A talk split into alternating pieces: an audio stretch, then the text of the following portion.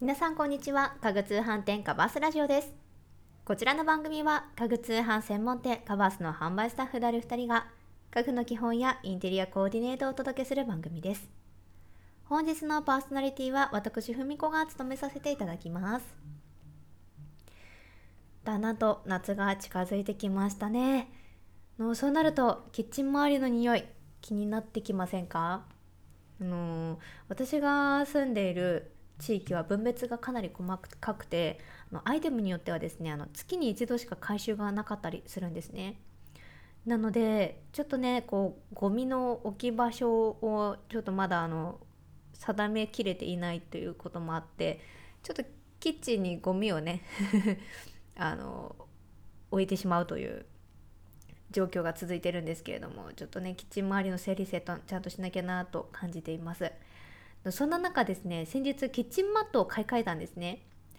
以前は賃貸で冬ねキッチンに立つとすごくあの足元の冷えを感じていたのでもこもことしたキッチンマットを使っていたんですけれども引っ越しを機に、まあ、のサイズが合わないということもあって、まあ、の破棄をしたんですけどやっぱりこのあの床材がこうなんて言ったらいいんですかねあの木材賃貸の時にはあのなんちゃって木材だったんです。上があのビニールみたいなシートを貼ってある木材だったんですけどあの今の家が普通の木材を使っているのでやっぱりこの油汚れとかが気になったので透明なキッチンマットを購入したんですね。なのでまあお手入れがすごく楽だなって感じたのもありますしただあのこれが冬になったらどうなるんだろうなっていうこう 思ったりもちょっとしているんですけどキッチンマット一つとってもねいろいろとこうあの考えることってあるんだなと 思いました。なので今回はそんなあのキッチンマットにフォーカスを当てたいなと思いましてあの見落としがちなキッチンマットのお掃除方法についてあのテーマでお送りしたいなと思います。汚れがちなねキッチンにはあのシンク周りの床が汚れないようにキッチンマットを敷いているという方もねあの多いんじゃないかなと思うんですけれどもよくよく見てみると結構汚れが溜まっていることもありますので今回の放送で一緒にキッチンマットを見直してみてください。ではですねあの日頃からやっておきたいキッチンマットのお掃除方法をご紹介いたします。1つ目が掃除機とコロコロでのお掃除です。のキッチンはね毎日使う場所になりますのでキッチンマットには意外と髪の毛絡みがち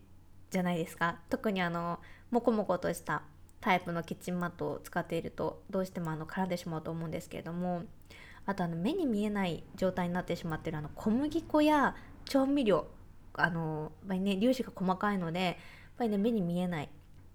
汚れ多分毛足に絡まってしまってると思います。そういったものはやっぱりこまめに掃除機やコロコロをして取り除いておくとあのお洗濯でねこうお洗濯を頻繁にしなくても綺麗に保っていただけるかなと思います。で2つ目が固く絞った雑巾で拭いていただくということです。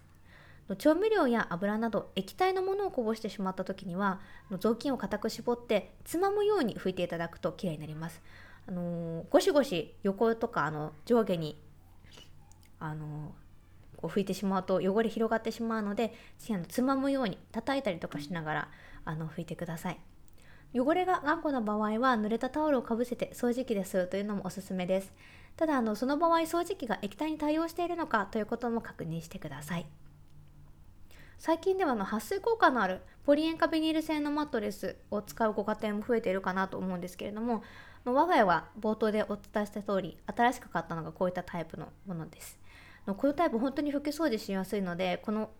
あのお掃除固く絞った雑巾で拭くっていうのは本当にねあの清潔さが続くかなと思います。私あのこの固く絞った雑巾に拭いた後にちょっとアルコールとかであの綺麗にしたりとかしてます。で以上2つがあの日常的に行っていただきやすいキッチンマットのお手入れ方法になります。では続いて定期的なキッチンマットのお掃除方法をご紹介いたします。ポイントとしてはですねこちらのお掃除をする前に必ず髪の毛や食品のカスのような目立つゴミは取り除いていただきたいなと思います。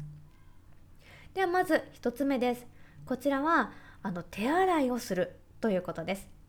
手洗いのみ可能というあのキッチンマットの場合は洗濯用洗剤を使ってください。あとあの最近ねここ数年インスタグラムとかでも話題のあのオキシクリンの何ですかね酵素系の漂白剤オキシクオキシクリンを使っていただいても大丈夫です。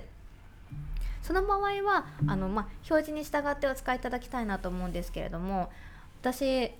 あの40度ぐらいのお湯にオキシクリンを入れて溶かしてあのキッチンマットを入れて洗っていました。そうするとすごく綺麗になるのでおすすめです。ではまずはですねあの手洗いの手順をお伝えいたします。ちょっと深さのある場所あのお風呂の浴槽がベストかなと思います。で浴槽のだいたい4分の1ぐらいの高さですね、まあ、キッチンマットがを入れてお水を含んで、まあ、ひたひたになるかなぐらいの高さに40度から50度のお湯を張ってください。で続いて洗濯用洗剤を12回分に入れて12回分入れてよく溶かしてください。でその中にキッチンマットを入れて手でもみ洗いをしたりですとか足で踏んで汚れを落としていってください。あの汚れが落ちてき落ちてきたかなと思いましたら洗浄液を洗い流してお湯を入れ替えながら泡が出なくなるまですすいでください。泡が出ている状態はまだまだの洗剤残っている証拠になりますので泡が出なくなるまですすいでください。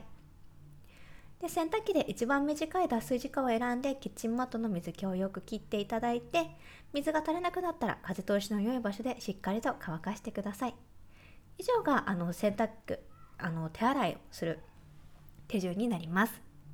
もうね本当にあのこのしっかり乾かすこれ特にポイントです。キッチンはですね湿気が溜まりやすいのでこの時点できちんとあの乾かさないと生乾き臭の発生を流してしまいますのでなるべくこうまあ陰干ししながらも風の通りがいい場所で干してください。2つ目が洗濯機で洗うということです。洗濯機で丸洗いできるタイプは洗濯機の通常モードで洗っていただいて大丈夫です。ただしですね他の洗濯物と一緒に洗わないでください。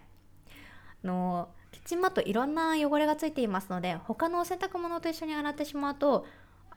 うまくねこう汚れを分解しきれないっていうこともありますし他の洗濯物に汚れ移ってしまう可能性もありますのでキッチンマット単独で洗ってください。でですねあの洗濯用ネットに蛇腹型に畳んで入れていただけると汚れもよく落ちますし生地にも優しく洗っていただきます。洗剤の量は1回分洗濯普通のお洗濯の1回分の量を入れて洗ってください。ここまでがあのキッチンマットの定期的に行っていただきたいお手入れ方法になります。あのー、ね、常日頃常日頃、まあ、あの定期的に行っていただきたいお手入れやあの、まあ、定期的にですねお掃除お掃除機とかコロコロとかあのいろんな方法でお手入れしていただくという方法をお伝えしたんですけれどもキッチンマットって結構ね日々の忙しさに追われているとお手入れって怠ってしまいがちなのアイテムじゃないかなと思います。今回の配信をたまたまお聞きいただいた今ぜひぜひあのご自宅のキッチンマット敷いていましたらあのねそしてあのお外が 晴れていましたらぜひぜひ今お洗濯してみてください。きっとねあの気持ちもあのー、ね新たにと言いますかすがすがしい気持ちでキッチンに立ってねお料理していただけるかなと思います。ぜひぜひあのキッチンマットお手入れしてみてください。カバースにはですねご紹介したようなキッチンマットを多数ご用意しておりますのでキーワード検索でキッチンマットといったようなあのキッチンとマットというこうワードで検索してみてください。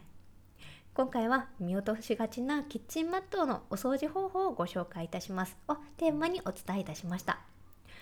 美味しいご飯を作るスペースをちょっと気分よく過ごせる空間にできるお手伝いができますと嬉しいです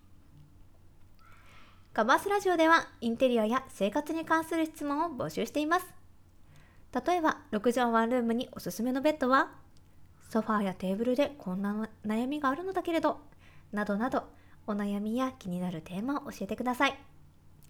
皆さんがコメントしてくださったお悩みは番組のテーマとしてどんどん採用させていただきますので、ぜひお気軽にお声を聞かせてください。本日もご視聴いただきありがとうございました。